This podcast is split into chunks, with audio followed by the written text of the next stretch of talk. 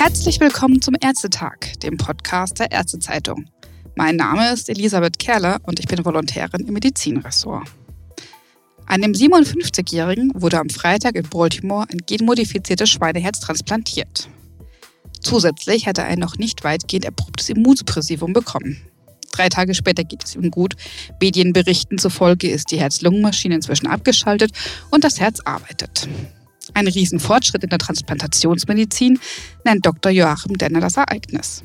Er leitet die Arbeitsgruppe Virussicherheit der Xenotransplantation am Institut für Virologie der Freien Universität Berlin. Jetzt beleuchtet er mit mir die medizinischen Hintergründe dazu. Ich begrüße Sie, Dr. Denner. Guten Tag, ich grüße Sie auch. Dankeschön. Den Forschern zufolge ist die Transplantation des Schweineherzens die erste erfolgreiche Xenotransplantation. Das ist nicht ganz korrekt. Es hat schon Xenotransplantationen von Inselzellen des Schweins in Patienten gegeben zur Heilung äh, oder zur Behandlung von Diabetes. Aber es ist wirklich die erste Xenotransplantation eines großen Organs. Was ist denn bisher bei Xenotransplantationen passiert, wenn, sie, wenn man größere Organe transplantiert hat? Also bisher hat man noch keine größeren Organe in Menschen transplantiert. Es gab immer nur, und das natürlich über viele Jahre, präklinische Studien wo Schweineorgane in nicht humane Primaten, Rhesusaffen, Paviane transplantiert wurden. Und diese Versuche, die haben natürlich dazu geführt, dass man Erfahrung gesammelt hat hinsichtlich der gentechnischen Veränderung des Schweins, damit die Abstoßung im Menschen so gering wie möglich ausfällt hinsichtlich der Immunsuppressiva, die man anwenden muss, bei so einer Transplantation und natürlich auch hinsichtlich der Virussicherheit. Es konnte nämlich gezeigt werden, dass wenn Schweineorgane ein Porcines cytomegalovirus haben und werden dann transplantiert, dass sie nur ganz kurze Zeit überleben, während die Transplantationen mit Organen, die virusfrei sind, die haben sehr viel länger gedauert. Also haben länger überlebt.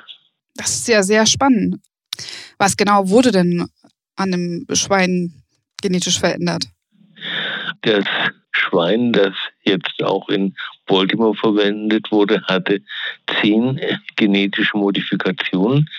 Das waren drei Knockouts, indem man also Schweinegene ausgenockt hat die dazu beitragen, dass bestimmte Zuckerreste auf der Oberfläche der Schweinezellen exponiert werden.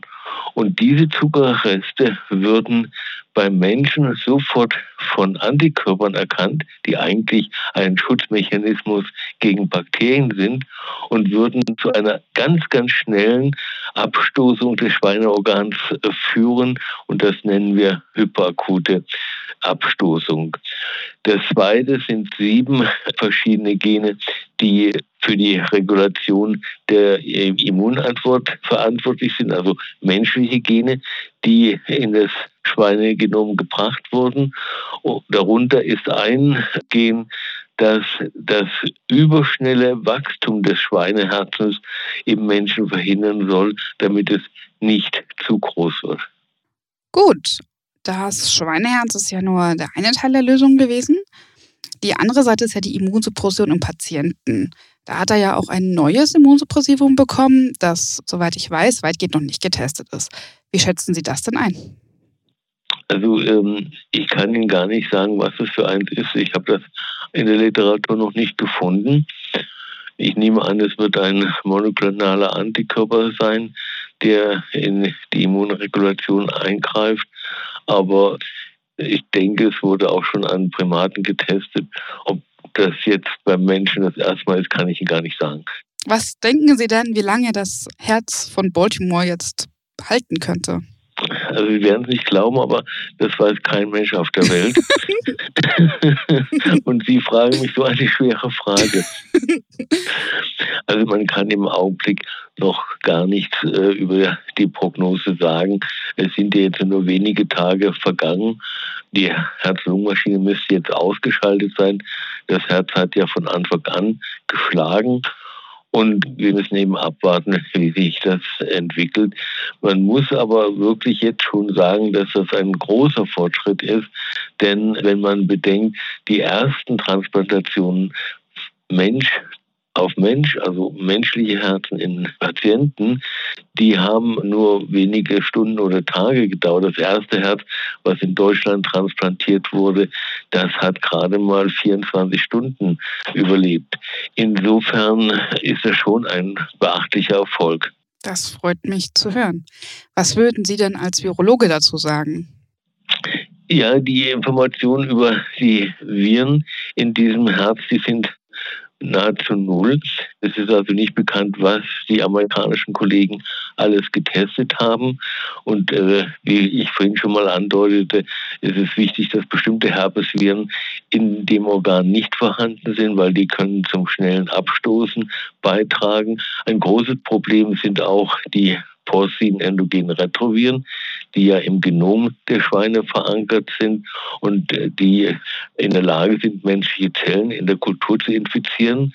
In den klinischen Studien mit den Inselzellen für die Diabetiker wurde kein Virus übertragen, sodass man denkt, dass die Gefahr der Übertragung relativ gering ist. Aber auch das werden wir im Laufe des, der Studie sehen. Ja, dass es noch auf viele Fragezeichen gibt, ist so drei, vier Tage nach der Operation auch nicht wirklich überraschend. Ja, das ist natürlich eine sehr kurze Zeit und eine Virusinfektion kann ja viel später stattfinden. Das werden wir dann auch sehen. Könnten Sie sich denn vorstellen, dass das Vorgehen von Xenotransplantationen auch in Deutschland mal normal wird? Ich hoffe, dass das so äh, eintritt, wenn diese klinische Studie jetzt gut funktioniert.